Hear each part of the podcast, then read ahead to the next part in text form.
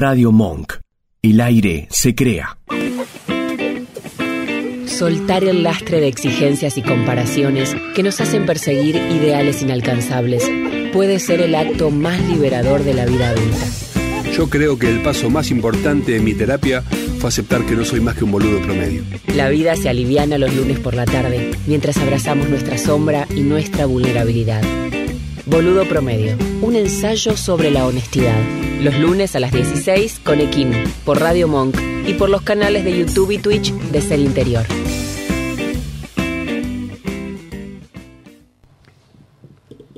Buenas tardes, bienvenidos, bienvenidas. ¿Cómo están? Bienvenidas a otro episodio de Boludo Promedio, programa número 14. Impresionante. Parece ayer que empezábamos a, a soñar con esto. Bueno, hoy tenemos un tema, hoy decíamos con Viole, mucho no estudiamos. Hoy tenemos un tema que nos animamos a abrirlo, eh, pero bueno, no somos ni cerca de expertos en esto. Eh, sí tenemos experiencias propias, el tema es la manipulación, tenemos experiencia como manipuladores y como manipulados. Eh, y bueno, vamos a estar abordando, abriendo. Hoy por sobre todo pedimos mucha... Feedback. Sí, mucho feedback, a ver qué pasa en casa, qué pasa en el trabajo, porque de esas experiencias vamos a nutrir la charla. ¿Cómo estás, Viole? Bien, Ale. Bienvenida. Feliz, feliz de estar acá de nuevo. Bienvenida. Eh, por lo pronto podemos decir que es una de las conductas, esas llamadas tóxicas más comunes, ¿no? Más repetidas. manipulación, sin duda. Pasa Inherente al ser humano. Exacto. Sí, para mí la todo ser pensante es un ser capaz de manipular y, aprendemos a manipular desde muy chiquitos cuando nuestros mapadres eh, nos dicen si no comes no hay postre. Desde, desde, las, desde, las, desde las primeras acciones que debemos o no debemos hacer, creo que aprendemos eh, a seguir determinados pasos para ganar o perder cosas. Y algunas manipulaciones son más explícitas y otras más implícitas, pero todos somos manipuladores y todos somos manipulados hay grados patológicos y creo que hoy también vamos a tocar esos puntos y esos grados porque está bueno que visibilicemos que a veces nos relacionamos con personas que nos dañan hasta lo más profundo de nuestro corazón eh, y que dañan nuestra autoestima, nuestra identidad, nos traumatizan y en general esas personas son expertas en manipulación.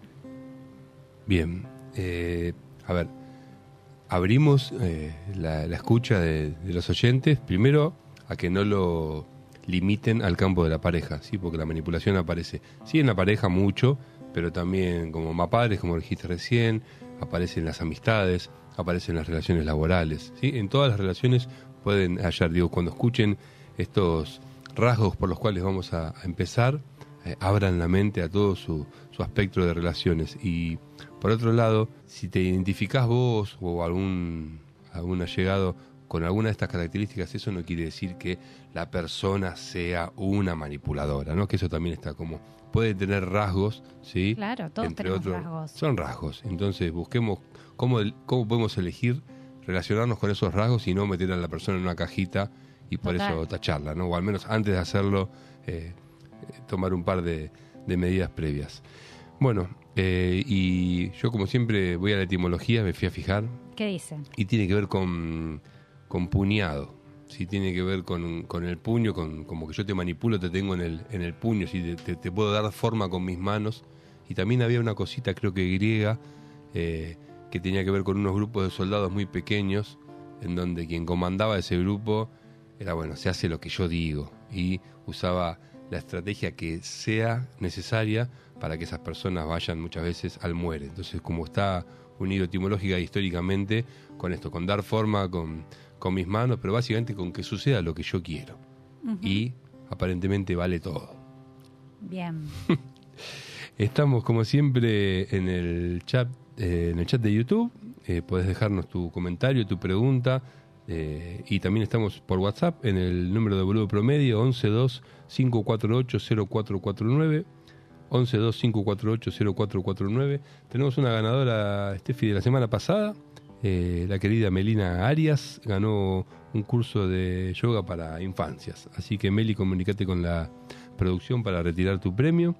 Eh, bueno, como siempre proponemos, suscribite al, al vivo, al canal, eh, dale like al vivo y contanos a través de, cualquier medio. También Viole abrió, abrió ahí una cajita en Instagram. A través de cualquier medio, contanos tu experiencia como manipulador, como manipulado o manipulada. Y también si tenés preguntas y cuestiones que quieras compartir. Hacemos un cortecito muy breve y nos metemos de lleno ya en todos los rasgos de quien manipula. Bienvenido. Sabemos que cada persona que despierta internamente genera un impacto positivo en todas aquellas que la rodean. La forma en la que ayudamos a despertar es abordando los complejos procesos internos del ser humano en un lenguaje simple y acompañándolos amorosamente. Somos Ser Interior, una comunidad holística nacida en 2010 que ofrece terapias, entrenamientos en desarrollo personal, formaciones, prácticas y por sobre todo un lugar de pertenencia en una red de personas unidas desde el amor y la conciencia. Ser Interior, conciencia en expansión de amor.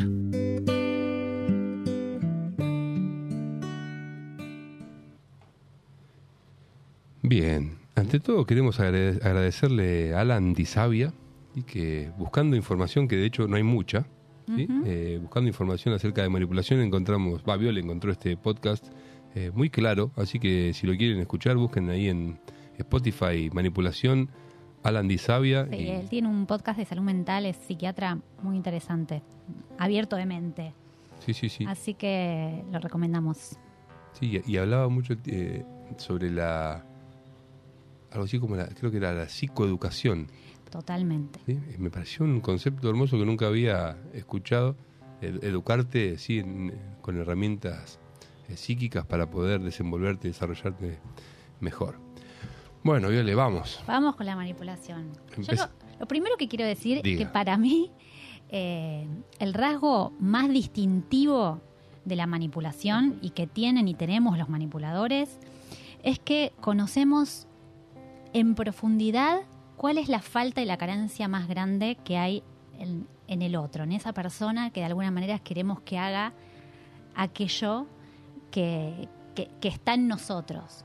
Manipulación para mí no es una palabra negativa en sí mismo, de hecho el Wu Wei y las técnicas más orientales también tienen que ver con usar la fuerza del enemigo a favor propio. Y ahí hay El Aikido. el aikido, esto de utilizar las fuerzas hacia donde yo quiero que vayan, ¿no? Poder como canalizar algo que está en el exterior y adaptarlo a un propósito personal. Eso no es ni bueno ni malo en sí mismo, pero sí es cierto que cuando las personas las personas que tenemos palabra somos manipuladoras porque podemos pensar y manipulamos el lenguaje. Ya hablar es manipular. Pero para mí, los manipuladores más drásticos y aquellos que realmente pueden hacer añicos la vida de otra persona son primero inteligentísimos. Son personas capaces de encontrar cuál es la carencia más grande en el otro y primero colmarla.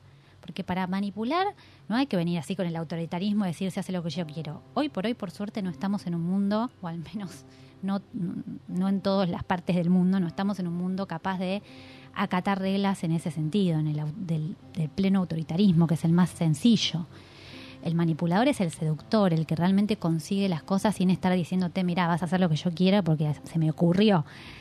Es, es una persona que sabe lo que te falta, te lo da de manera incesante, llena ese vacío, llena esa calma, devuelve algo que no me dio ni mamá ni papá, me hace sentir en un lugar por fin completo, por fin en casa, por fin rodeado de eso que esperé toda la vida y de buenas a primeras lo sustrae. Entonces genera un patrón adictivo de dependencia a volver a encontrar eso que me diste vos y solo vos, y que pude obtener gracias a vos y solo a vos, que va aumentando mi umbral para que, em- para que yo empiece a soportar las faltas de respeto, las sustracciones de, de- de- de amor más terribles, el toma y daca, eh, solo con tal de volver a tener ese minuto de completitud, porque vos, eh, hipotéticamente en este caso, Sí, ilusoriamente me bajaste la luna, conseguiste lo que no consiguió nadie.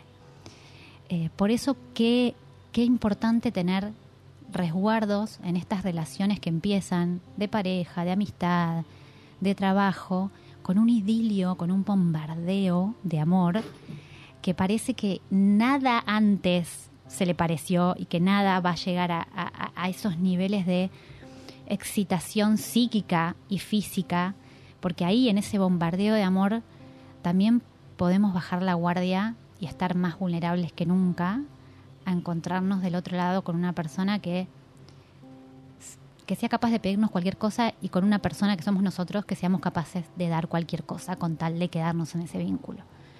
Entonces creo que lo que más no- nos tiene que poner en alerta a la hora de, relacionarnos con las demás personas es desconfiar cuando otro colma todo el vacío personal. Ahí ya podrían, podemos tener un rasgo para identificar, ¿no? Cuando alguien aparece a querer ocupar cuanto espacio vacío existe y también a generar esos espacios para después ocuparlos. Absolutamente. Una persona que no, una persona con rasgos altos de manipulación no puede no estar en una escena, en esa escena que, que desea, ¿no? Supongamos Como protagonista. como protagonista, no puede no estar en esa escena. Entonces se hace imprescindible, se hace sumamente servicial, está al servicio de, estar como sea en esa escena, no solamente como el protagonista, pero aunque sea tiene que estar mirando. Entonces, si yo quiero hacer una actividad con una amiga, te acompaño. Si yo quiero ir al gimnasio, voy con vos. Si yo quiero eh, ir a trabajar, te llevo hasta la puerta. ¿Sí? Entonces, de a poquito va siendo testigo y presente de todos los momentos de mi vida hasta que empiezo a sentir que si no está él, no sé de qué se trata la vida, me, empieza a dar temor, su voz empieza a ser un caseta dentro de mi cabeza, entonces empiezo a pensar como piensa la otra persona.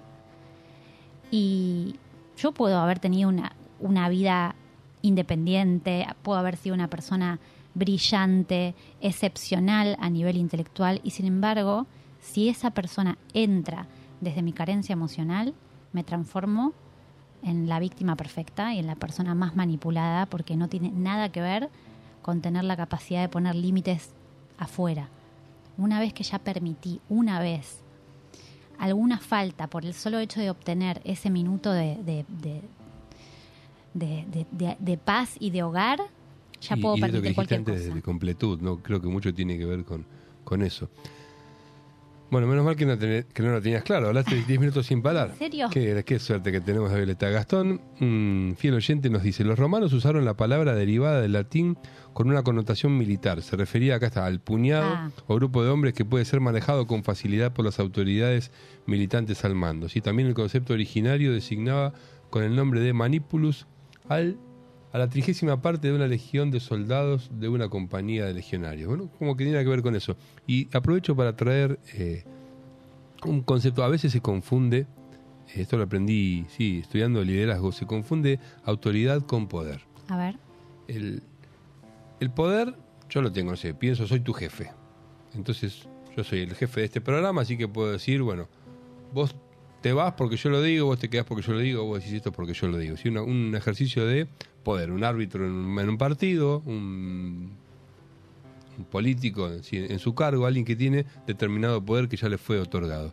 La autoridad, en cambio, es muy distinta. La autoridad necesito permanentemente que el otro me la brinde.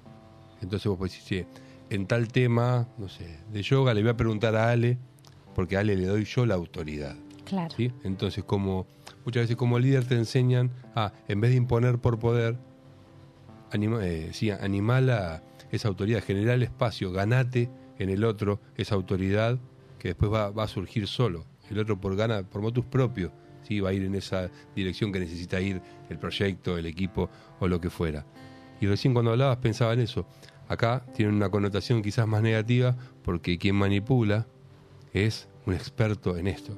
Sí, en ganarse esa autoridad, porque no te lo impone, como bien dijiste, vos primero siembra un terreno en el que todo lo, lo ofrece y a partir de ahí vos como presa le das la autoridad, ¿sí? Y ahí Total. está, y ahí está el, lo perverso, ¿no? Que está, en realidad la fuerza la, la pone quien es manipulado también. Totalmente. Empieza a ejercer mucha fuerza, a- a- alimentando mucho, sí, nutriendo a, esa, a ese modo manipulador de, de relacionarse.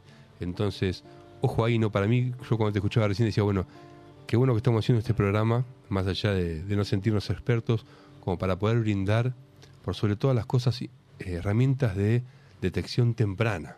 Porque la clave está en detectar temprano a quien manipula antes de ser presa, porque después soy yo como, como víctima de esa manipulación que ya no veo, ya veo a través de ese velo ilusorio, sí, de del estar siendo manipulado. Soy en realidad soy presa y también me parece copado sumar, porque posiblemente gente nos escuche, como me pasó a mí, que yo me empecé a estudiar y dije, bueno, soy más manipulador de lo que creía y, lo que creía y ni hablar lo que fui.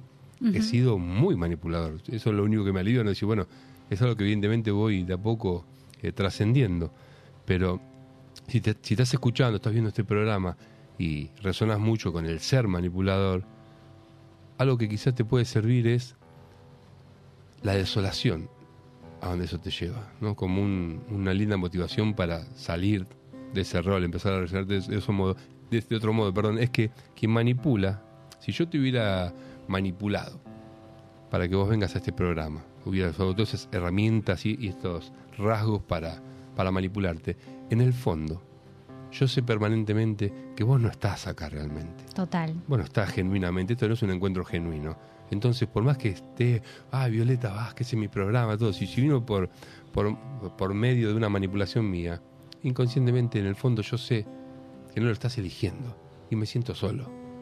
Y Totalmente. ahí empieza un círculo vicioso en donde voy a generar cada vez más artilugios para que te quedes acá, porque si te llegas a dar cuenta de esto tremendo de lo que yo me estoy dando cuenta, te vas a Te ir. vas a ir.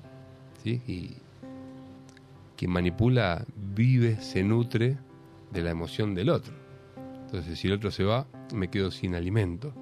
Eh, ¿sí? ahí, ahí creo que se puede encontrar una, una buena motivación como para empezar a cambiar los rasgos de manipulación que, como bien dijo Violantes, todos tenemos, más menos, pero bueno, analizar si no está haciendo algo patológico, que ahí es donde se pone oscura la cosa.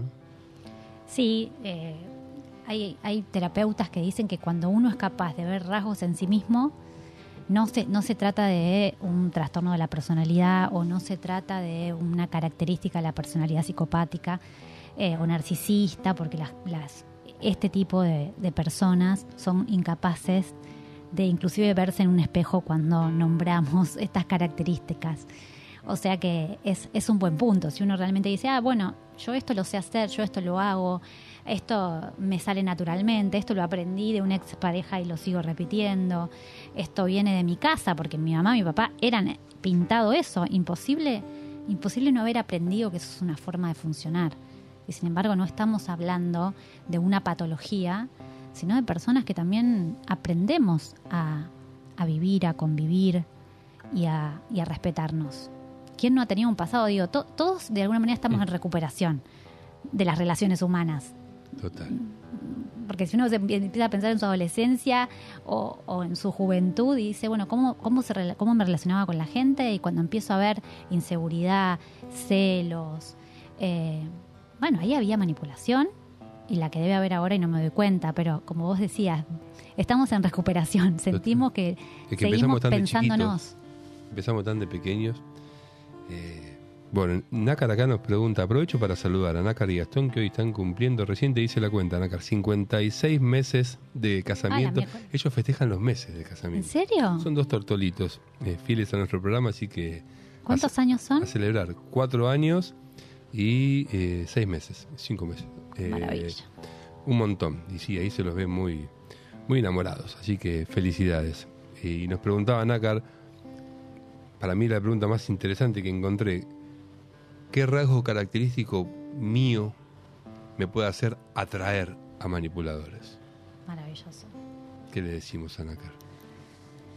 Eh, el rasgo para mí más característico que hace que nos apeguemos a manipuladores como si fuesen nuestra alma gemela es la, la sensación de impotencia, la sensación de no soy suficientemente buena, no soy suficientemente bueno, no soy suficientemente... eh, no soy suficiente. No soy suficiente para, para vos, no soy suficiente para el mundo, me falta algo, estoy fallado, vengo roto, que es lo que hablamos siempre. Claro, pero si yo me, me caracterizo por sentir que soy una víctima de la vida, por sentir que me falta algo para llegar a, a lo mínimo que necesito para tal o cual cosa, eh, por sentirme carente, falta de abandonada, rechazada, con falta de afecto. Y mis heridas principales van por ahí, por el me han dejado de lado, me han excluido, me han abandonado. Eh, me voy a quedar, cueste lo que cueste, en un lugar donde, donde, me, donde me prioricen y donde me jerarquicen. El problema es que el costo es muy elevado, muy elevado. Y hacemos lo que sea para pertenecer y para hacer jerarquía, para hacer prioridad en la vida de alguien todos o la mayoría, yo me súper identifico, así como vos te ves, yo veo como que tengo la personalidad perfecta para que cualquiera eh, con estas características me manipule, porque en cuanto me dan un caramelo, yo ahí me quedo. Con un caramelo me conformo. Eh, como linda, Violeta, linda, chiquita, vení, mi amor, pobrecita, cuánto sufrió en su vida, listo, ya está, me compraste para toda la vida. Eh, y creo que tiene que ver con eso, con la vulnerabilidad y con no darnos cuenta que crecimos, que tenemos herramientas, que podemos solos, que el poder está dentro y que si seguimos sintiendo que el poder está afuera, que yo lo sigo sintiendo, seguimos dándole esa jerarquía y esa autoridad a las personas que, que en donde es un roto para un descosido, porque nos encajamos con personas que no están lo suficientemente trabajadas también, porque son esas personas que también tienen la misma herida al revés, está despejada el manipulador es una persona insegura, herida, que necesita demostrarse a sí mismo que puede en la vida, que puede con un otro, que consigue lo que quiere. Eh, otro insuficiente. Otro insuficiente. Sí, y yo le, sumo que muy probablemente eh, sea alguien que en su infancia ha sido víctima de padres, madres manipuladores. Ahí cuando sos más inocente, si te acostumbras, y la primera data que guardas en tu memoria es ese medio, ese modo de relacionarse, es muy posible que después vayas a repetir en, tus vínculos de pareja, de laburo, como cualquier otro otro rasgo. Entonces hay que, hay que revisar ahí también. Y también para responderle ahí al oyente, me parece que es algo que amerita ser respondido individualmente, ¿no? que, cada, que cada caso eh, depende básicamente. Ah, me, recuerdo una vez eh, Tato Pavlovsky, un gran maestro, me, me hizo hacer un ejercicio en parejas. Uno tenía que acostarse en el suelo boca abajo y el otro tenía como que someterlo, ¿no? agarrarle las manos, ponerle, pisarle la espalda o la cabeza, un ejercicio bien, bien a lo tato, ¿no? Bien ahí al borde de la violencia.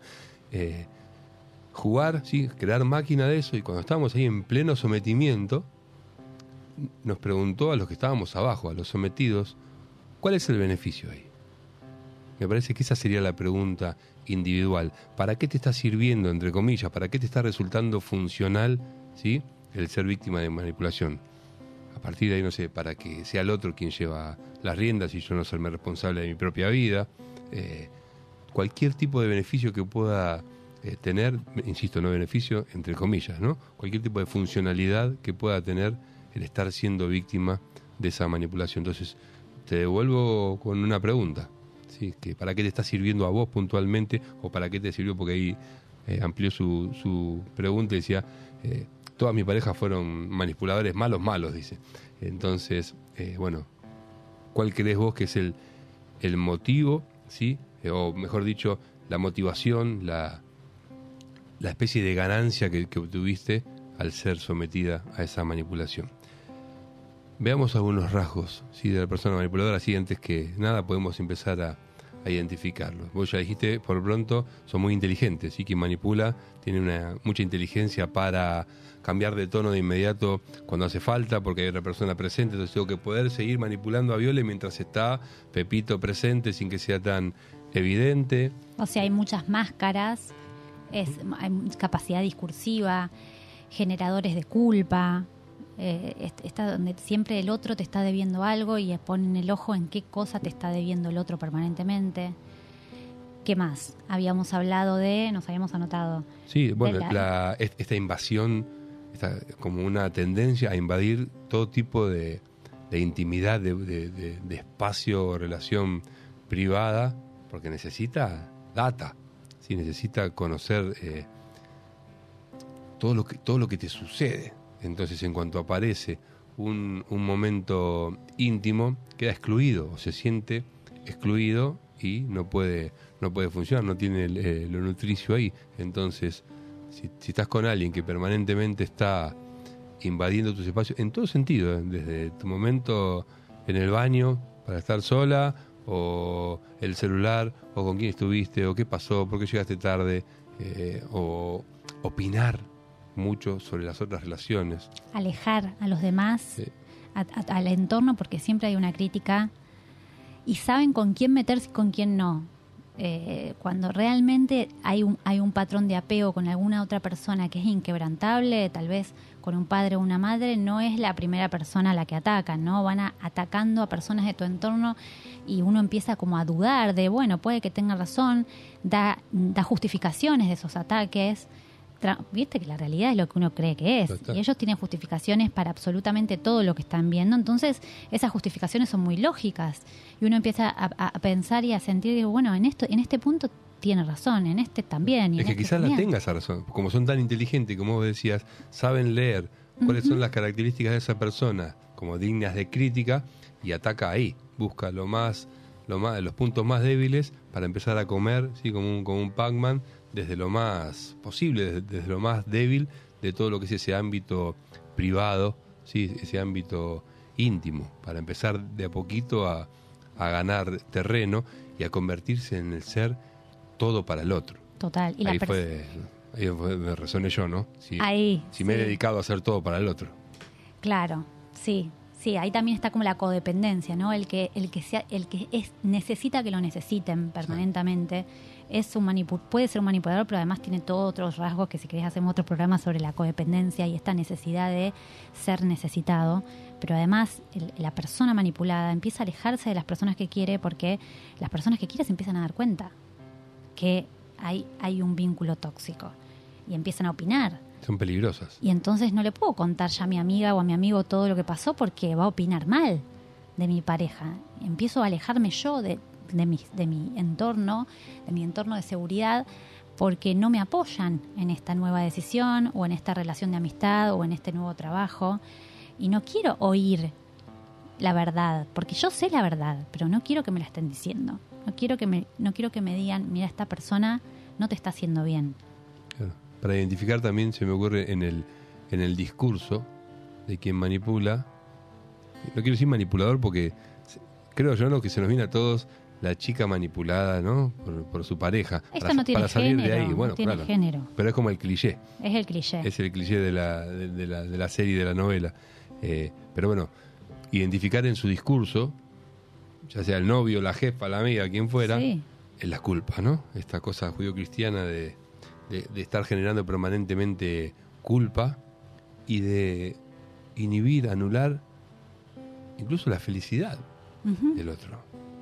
No, no- no se llevan, por lo general, los manipuladores bien con la, con la felicidad de a quien están manipulando. Sobre todo si no están en esa escena. Si estás feliz porque te viste, porque te querés hacer un, no sé, un viaje con una amiga, va- el manipulador encuentra la manera de demostrarte que esa es una falta de respeto. No solamente es un hecho negativo, que es una falta de respeto hacia Es una la falta de amor hacia es mí. Una falta de amor, es una falta de ética, es una falta absolutamente total de códigos. Entonces la culpa asciende hasta niveles impensados porque uno empieza a pensar que es una mala persona y eso también sucede en las relaciones tóxicas donde, donde, hay, donde hay manipulación, que es que empiezo a, a pensar que pasaron cosas que no pasaron, que empiezo a, a- a darle crédito a cosas que no recuerdo y esto que se llama gaslighting o la luz de gas, que es la típica de hacerte sentir que estás loca que, que- o loco, ¿no? Como que esto que estás diciendo no es verdad, no pasó.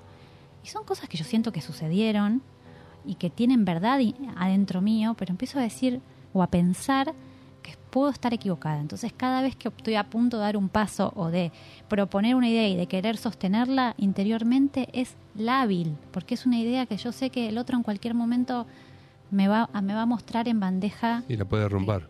que no tiene valor lo que estoy proponiendo, lo que estoy diciendo. Ahí preguntan, ¿existen los buenos manipuladores? O sea, digamos, los, los manipuladores con... la- ¿Existe la manipulación buena? Pone otro oyente. Eh, a ver qué opinás vos. Yo, yo lo que creo es que como decías antes, depende cuál, cuál sea el propósito que te mueve. Si un, un terapeuta, en cierto modo, manipula. Entonces, si vamos a llamar algo manipulación buena, bueno, si, si yo estoy Todo usando- líder, Claro, donde hay una relación de poder y, y alguien que está a cargo de un grupo, existe una eh, manipulación. existe una manipulación. A eso llamaría yo la manipulación buena. Si yo estoy usando todas esa, esa inteligencia, esas, esas herramientas para que vos puedas ver algo que no ves, para que Un vos padre- puedas creer. Un- un- Uno manipula a sus hijos Sí. para que hagan lo que, que- lo, lo que creemos que es lo mejor para ellos. Bueno, pero ahí, ahí me parece que está el asunto. Por eso yo hablaba del propósito, porque creo que hay más padres que manipulan para brindarle lo mejor, o lo que ellos creen lo mejor, y también creo que hay más padres que manipulan para que dependan plenamente Ah, de mí claro. y no salgan nunca debajo del ala y se queden acá y yo nunca más estaré solo. Ahí me parece Sigue que siendo ya- manipulación, pero la diferencia está en, lo tóxico del propósito. en el propósito y, el- y en, y en el grado de enfermedad mental o afectiva que, que tengamos. ¿no? En, en, si, en si manipulo para mí, porque yo estoy hambriento, o si manipulo en pos de un bien común, Claro, al servicio. al servicio. Bueno, vamos a tomar un vasito de agua, hacemos Dale. un pequeño corte, se nos fue medio programa. Eh, bien. Estos son los rasgos principales, al menos de lo que encontramos sí, acerca de, de quién manipula. Dejanos tu comentario, eh, que vamos a empezar a, a meternos en los mecanismos sí, de la conducta de la, de la manipulación. Estamos en el 1125480449 y en el chat de YouTube. Enseguida regresamos. Llamala, boludo. Correte del medio, boludo. Ay, boludo, sos lo más. No, no, no, un boludo con todas las letras. Hay palabras que nos gustan por lo que dicen y por lo que no dicen también.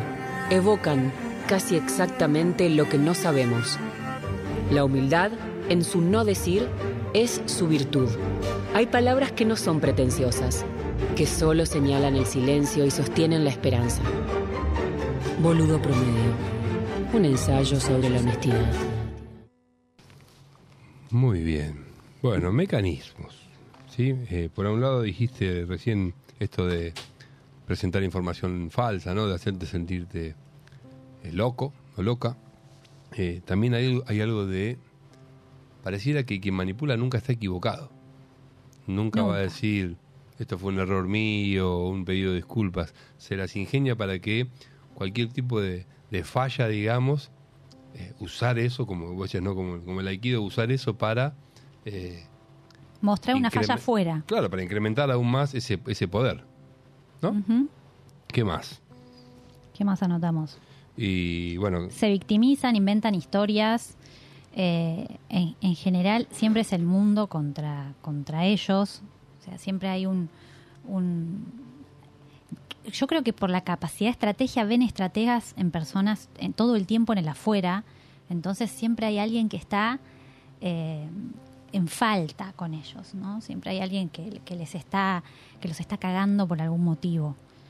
Y mm, a veces es uno, una, a veces puede ser otras personas, pero en general eh, ven la falta en el otro, no en uno, y si uno llega a mostrar alguna falta, prometen que las cosas van a cambiar y las cosas no cambian porque hay, hay, hay mucha capacidad discursiva, pero no hay capacidad de sostener en el tiempo acciones de reparación, porque no hay reparación. total, decía Alan en el podcast ese que recomendamos, que son de jurar mucho. Te juro que voy a cambiar, te juro que tal cosa no va a suceder. Y, y bueno, y sigue sucediendo, ¿no? Porque si, si justamente si deja de suceder, dejan de nutrirse de, de esa emoción ajena. Y, y me parece importante acá como la contextualización, ¿no? Porque corremos en riesgo de que haya alguien en casa diciendo, ah, bueno, entonces por este, esto, esto, esto, de las tres cosas que dijeron los chicos, vos sos un manipulador vos sos una manipuladora. Hay que ver cuál es, eh, como decíamos antes, el, el propósito y cuál es el contexto, ¿ya? ¿Qué otras cosas existen en esa relación, sobre todo de esa persona hacia mí? ¿sí? ¿Qué, qué otro tipo de conductas tiene? ¿Es una gotita de manipulación en un mar de, un amor más, más libre, más compasivo, o es al revés? Es, es casi todo manipulación. Y después con respecto a los... Yo creo que ahí es clave que alguien te pueda decir sus carencias. O sea, un manipulador realmente patológico no, va, no, no puede decirte, la verdad es que sí, te necesito, la verdad es que sí, estoy esperando un abrazo, la verdad es que sí, en este momento me siento poca cosa y me encantaría que me digas algo lindo. La verdad es que sí, hace días que te siento lejos y, y, y no sé si está bien o mal, pero estoy sintiendo que necesito más contención o más cercanía o más abrazo. Un manipulador lo va a, a- a eso lo va a traducir en un error tuyo. Entonces, si alguien puede hablar de sus emociones, de sus necesidades, puede hablar de lo que desea, necesita, sin, sin traducir eso como que el otro está haciendo algo mal, eh, es una persona que está tratando de sobrevivir en su medio emocional. Y en algún momento puede su- surgir alguna estrategia de esta porque es inherente al ser humano. Todos en algún momento sabemos que tenemos que poner en marcha mecanismos para lograr cosas. Y lo hacemos, lo hacemos todo el tiempo. De hecho, seducir, o sea, elegir la ropa para ir a una, a una entrevista de trabajo, entonces sería un medio de manipulación, porque como yo quiero ese puesto, ¿qué, qué tengo que hacer para obtener ese puesto? Claro, por lo pronto aceptarla, ¿no? Aceptar. Ace- aceptarla y ver cuándo se me viene esto de del, del apego, ¿no? Cuando poseo herramientas de manipulación y cuando esas herramientas me poseen. Me parece que ahí está, la- ahí está la- el hallazgo, ¿no? Ahí está la diferencia. Otra oyente nos dice, todos aman al manipulador, ¿vieron? Los de afuera no lo ven. Yo no sé si están así. Diría que aman al manipulador los que quedan. Porque ya se encargó quien manipula de sacar a los posibles competidores, sacar a los posibles boicoteadores y de mi, de mi manipulación, porque es esa buena amiga que te dice, te Viole, ojo con este porque no te conviene por tal y tal cosa, bueno, eliminar a, a Viole del, del, del área para, para poder actuar con, con en una primera etapa, en una primera etapa de un vínculo son muy queridos porque son justamente el que te hace falta un vasito, te lo pone acá y, y eso lo va haciendo con vos y con todo tu entorno también. Y Esto es justo lo que vos necesitabas, es justo y el, lo- el entorno se sorprende de lo buena onda, lo predispuesta que es esa persona, lo dada, lo, lo que está al servicio tuyo y de tu familia. Eh, después, cuando uno va poniendo ciertos límites diciendo, no, mira, esto no es mío, no, no, no, no, hasta acá, ahí empieza a aparecer la otra cara, que es la cara de si no es por las buenas, va a ser por las malas, y las malas va a significar eh, muchas veces no ejercer el poder, sino hacerte sentir que vales menos y despreciarte o bajarte el valor a vos para que suba mi propio valor. Claro. ¿Te pasó, si querés contarnos, no? De sentir de darte cuenta de que estabas manipulando patológicamente a alguien. Sí, a ver, yo soy hija de un gran manipulador. O sea, mi papá es eh, un tipo que pudo sostener dos familias paralelas y que todos siga- sigamos pensando que es el genio de, del mundo y que, o sea, que no haya una sola persona que, que, que haya dicho que hijo de puta. Claro. O sea, post-mortem todavía consigue que todos pensemos qué ídolo. Bueno, yo cuando leí, eh, cuando no me acuerdo qué libro fue tuyo que leí, en un momento dije, che, este hijo de puta, todos lo aman. Claro. Eh, O sea, que a mí me pasó un poco. Entonces, Tuviste eh, una buena escuela. eh, una buena escuela y, y yo puedo decir que era una ma- manipulador buena persona. A eso me refiero cuando vos decías, bueno, esto de que se puede ser, qué malos que son. Qué sé yo, mi papá era un tipo que compró un esclavo para liberarlo, compró de verdad. O sea, en, en el campo, en, en otra época donde había un, un- un tipo que tenía un esclavo literal, en vez de ir a hacer una marcha por la liberación, se lo compró y lo liberó. ¿Qué sé yo? O sea, esas ideas también son, nacen del mismo lugar del cerebro que su manipulación. Eh, y, y, sí me, ha pasa, me pasa actualmente, sobre todo en mis relaciones de pareja, de, de poner en juego ciertas estrategias de manipulación, eh, pero me ha pasado mucho más de, de- de- de tener parejas que me han manipulado. Eh, y yo darme cuenta que estoy siendo manipulada en el momento y sin embargo decidir seguir en pareja porque no estaba dispuesta a pagar el precio de la libertad no estaba dispuesta a pagar el precio de la libertad. Prefería toda la vida seguir siendo manipulada y que ese abrazo me calme el dolor un ratito que enfrentarme al duelo de la abstinencia, porque como se transforma en una droga, Claro. eh, para salir de, de este tipo de relaciones, al menos yo necesité en una asistente terapéutico Y re- de algún modo u otro requiere de un proceso de abstinencia. de abstinencia. En un momento en el que decís por cualquier cosa con, con tal de un saque, con tal de un beso con esa persona. Cualquier cosa. Eh, y tampoco era una mala persona.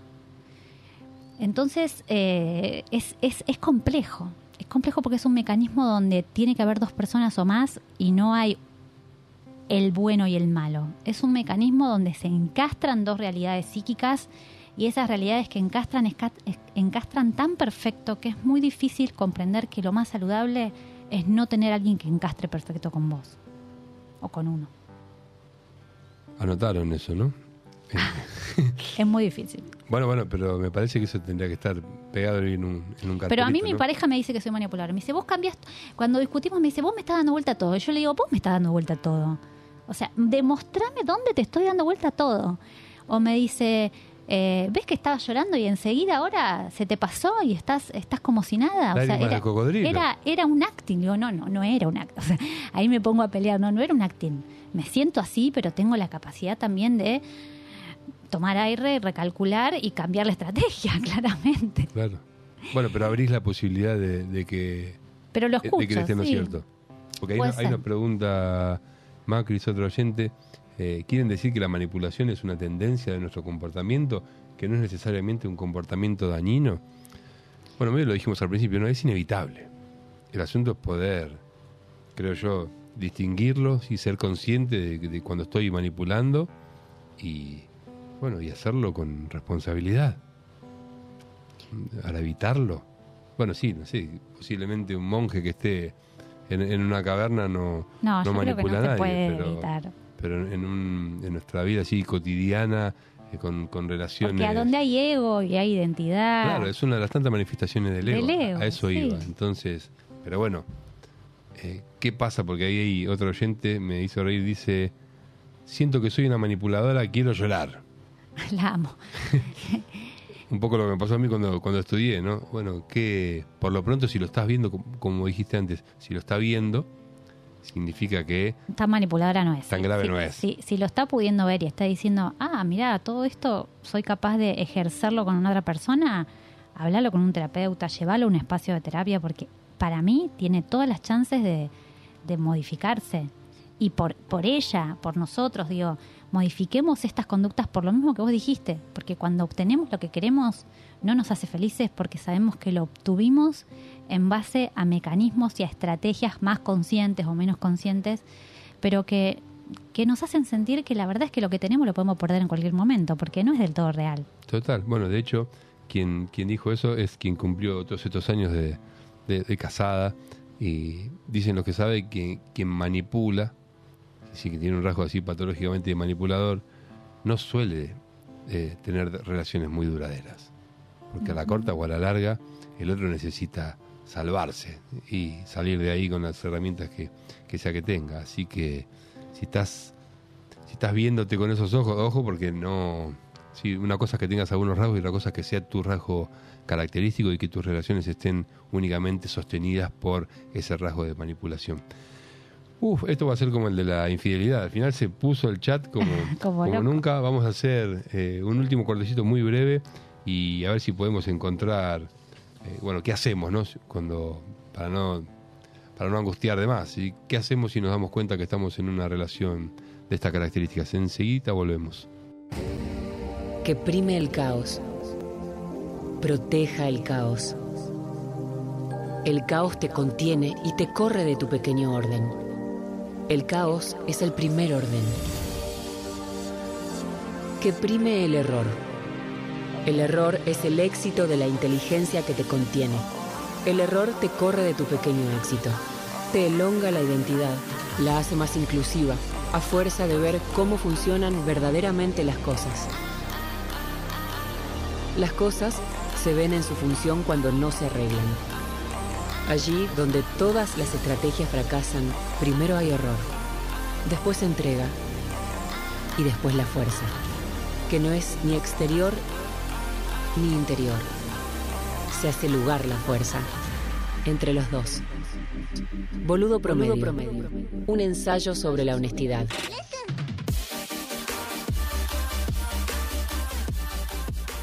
Bueno, último bloquecito de este programa acerca de la manipulación. Eh, para cerrar el bloque anterior, eh, hablemos de, de, esos miedos que tiene quien manipula, miedo a ser rechazado, a ser abandonado, miedo a ser descubierto, no miedo a perder esa nutrición que le brinda la manipulación y miedo a perder justamente esa dependencia emocional. Algo que me quedó resonando del podcast es el manipulador se nutre de la emoción ajena. Es como eso es para, para meditarlo largo y tendido. Eh, ahora, la propuesta para este último bloque es, bueno, ¿qué hacemos, Viole, si nos encontramos en, en una relación de esas características y sentimos que somos víctimas de, de una manipulación, ya sea en la pareja, de mis viejos, en el, en el laburo? ¿Qué, ¿Qué hacemos? Buscamos ayuda de personas capaces de psicoeducarnos, en general de terapeutas formados en el tema. No todos los terapeutas están formados en el tema, yo no estoy formada, eh, pero sin duda recomendaría recurrir a terapeutas formados eh, en, la patología, sobre todo psicópata o psicopática narcisista, eh, que, engloba las, a las personas manipuladoras drásticas, patológicas. No porque estén enfermas, pero sí porque ejercen un determinado poder sumamente dañino o inclusive buscaría este tipo de terapeutas si yo soy una persona dependiente emocional, más allá de si estoy ante un manipulador o no, porque soy víctima de poder ser maleable con, mucha facilidad si no puedo estar solo o sola. Sí, total. Yo pensaba, por lo pronto, eh, siempre que existe dependencia emocional, al menos para mí, porque esa relación nació desde una carencia. O sea, yo empecé a relacionarme a partir de una carencia mía. Entonces, algo interesante para elaborar en esos espacios de terapia sería, bueno, a ver, vayamos a la raíz. ¿Qué es aquello que yo siento que me falta y que estoy ilusoriamente convencido de que la otra persona vino a llenar? ¿Sí? Empezar a, a comprender que soy una completud para partir de ahí, por lo pronto, eh, darme cuenta de que no necesito, eh, como decías antes, ese, abrazo, bueno, esa, esa línea de cocaína, ¿no? ese, ese momentito de placer instantáneo. ¿sí? E, e, eso podría ser interesante. Y después cosas más concretas como, eh, bueno, en el mejor de los casos, con quien te manipula patológicamente, relación cero. O sea, bloquear, si se puede, ¿no? A veces, no sé, mi jefe no puede dejar el laburo, a veces no se puede, pero cuando, cuando se puede, contacto cero.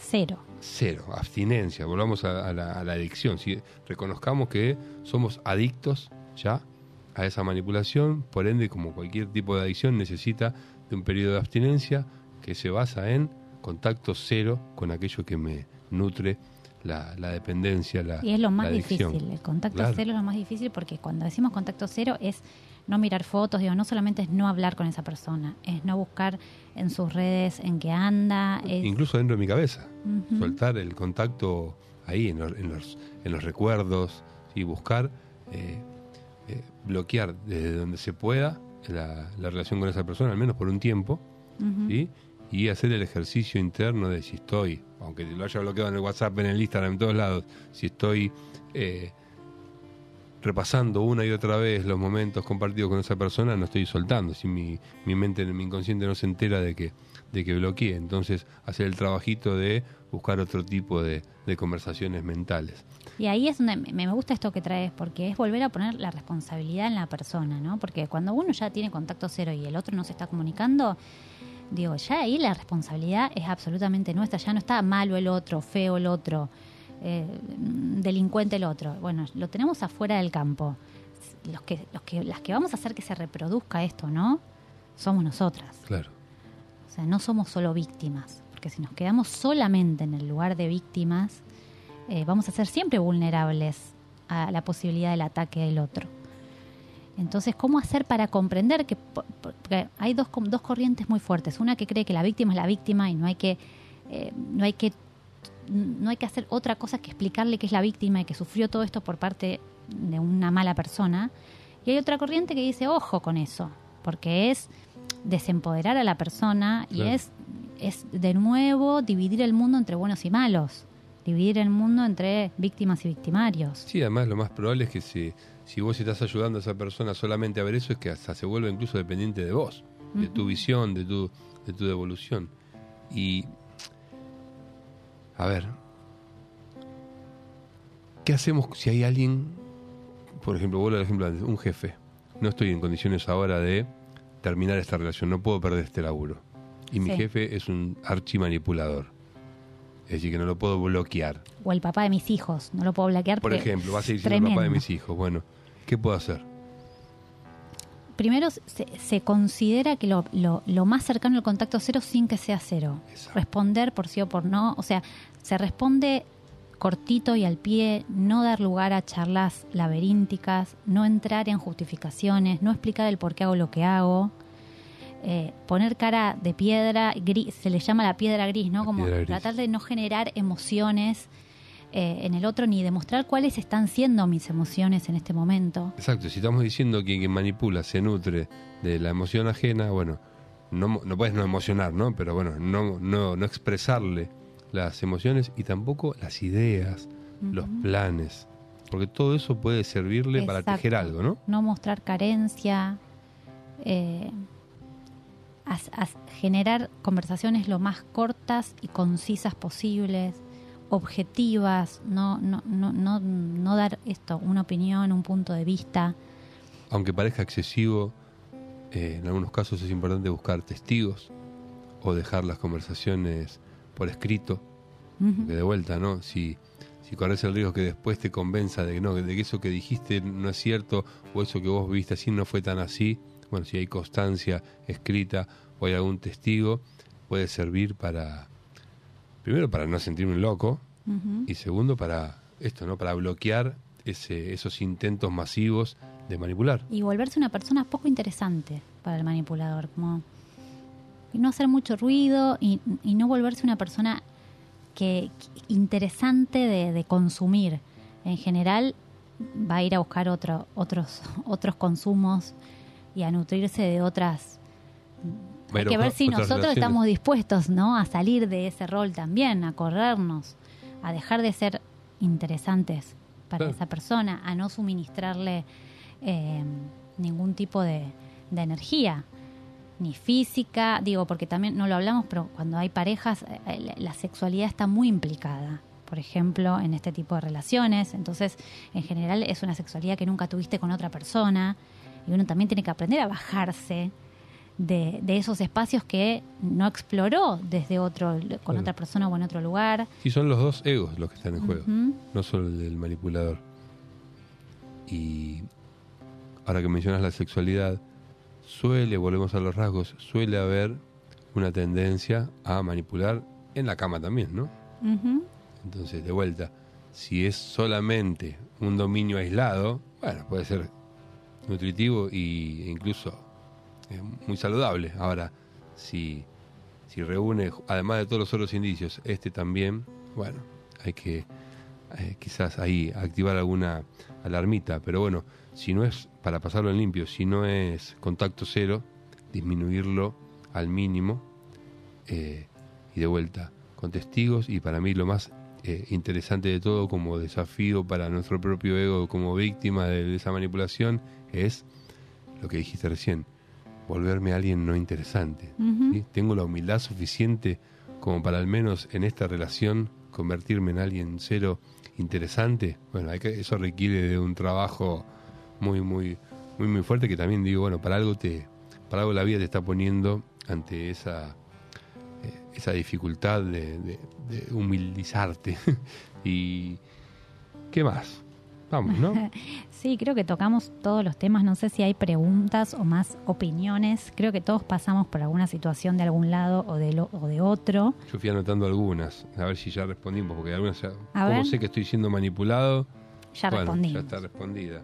Eh, esto no es una pregunta, pero sirve también como rasgo. Mi ex eh, me amenaza con matarme si lo dejo.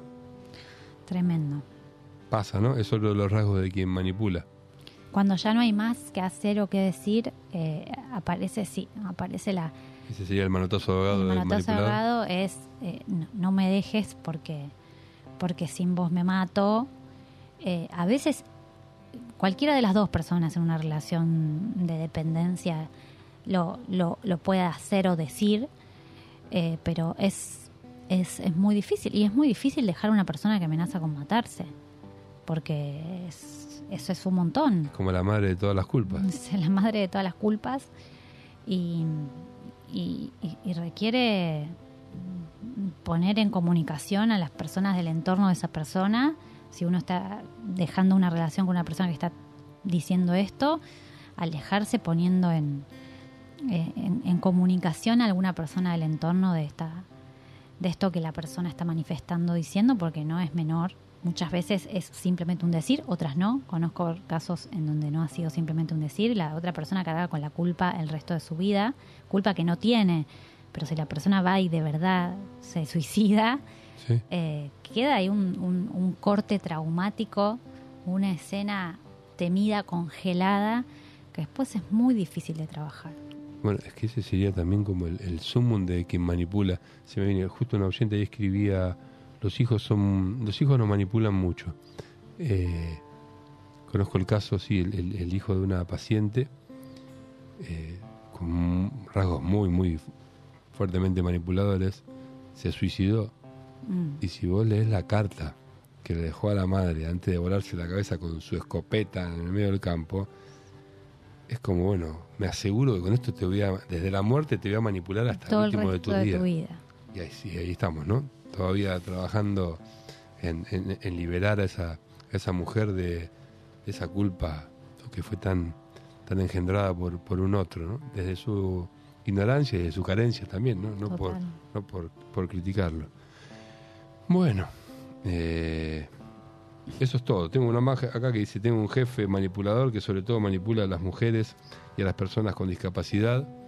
Eh, tremendo, pero bueno, un poco parte de, de lo mismo, ¿no? Las mismas herramientas, o le dirías algo más, algo distinto. No, que pueden recurrir a un autor que se llama Iñaki Piñuel, que tiene un libro que se llama Amor Cero, Amor Cero con Z, eh, y de otros libros que ahora habla de las relaciones narcisistas y, psicopáticas en, la, en el trabajo, en la familia, no solamente relaciones de pareja, donde esto lo, lo explica muy, muy, muy bien, eh, que o sea, excede el tema de la manipulación, habla de otras cosas también, pero que están en- muy en sintonía de lo que venimos charlando, eh, como para poder también entender cuáles son esos patrones, los patrones de, de toma y descarte de estas personas y, y- como decimos siempre, estar alertas y saber alejarse a tiempo, sobre todo después de un bombardeo amoroso que lo puede hacer no solamente una pareja, sino también un jefe, también una amistad, si hay un bombardeo de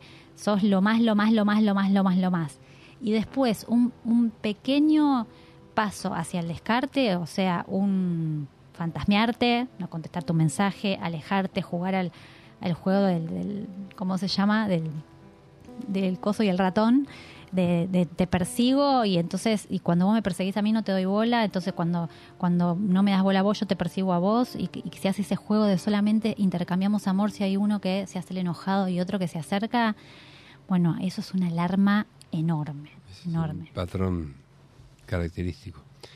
Bueno, se nos fue el programa. eh, gracias, han, colaborado muchísimo. Recuerden que pueden seguir haciendo, aunque escuches este programa grabado, mandanos al 1125480449 por WhatsApp, mandanos tu consulta.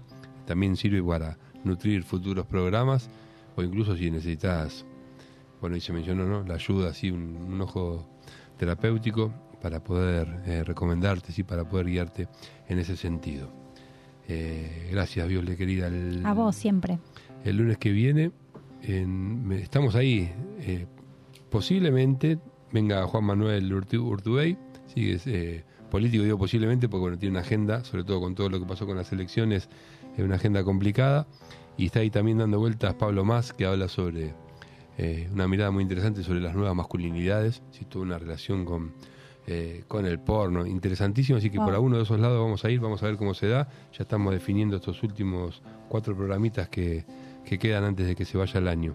Eh, muchísimas gracias Viole, gracias Mal, Steffi por estar ahí ayudando y bueno, por sobre todo gracias a todos los que nos escuchan y que se comparten en las redes. Que tengan una hermosa semana. Adiós. Para. Detené por un instante aquello que estás haciendo. Es un minuto. Regalate esta pequeña pausa. Cerrá por un momento tus ojos. Inhala profundo. Y exhala por boca soltando todo aquello que pesa. Que sobra. Que obstaculiza. Visualizate en unión con todo lo vivo que te rodea. Un hilo invisible que te conecta con el resto de la humanidad, con las plantas, los animales, los insectos. Contempla la unión con las estrellas, los planetas, las galaxias. Observate como una pequeña célula de este inmenso organismo. Respira profundo. Sos la vida misma, materializándose. Sos energía y la energía se manifiesta en opuestos complementarios. No puede existir luz sin sombra. Nos enseñaron a negar la parte oscura de la vida, a ocultar el error, a ignorar la muerte y evitar el dolor. Esta es una invitación a aceptar y abrazar esa sombra para que tu luz pueda seguir expandiéndose, para que puedas vivir en paz, libre de mandatos, de exigencias y de comparaciones. No existe otro ser igual a vos. Tu historia es única y sos solo vos quien debería escribirla. Esta es una invitación a celebrarte, así, tal cual sos. Boludo Promedio es un ensayo sobre la honestidad y la vulnerabilidad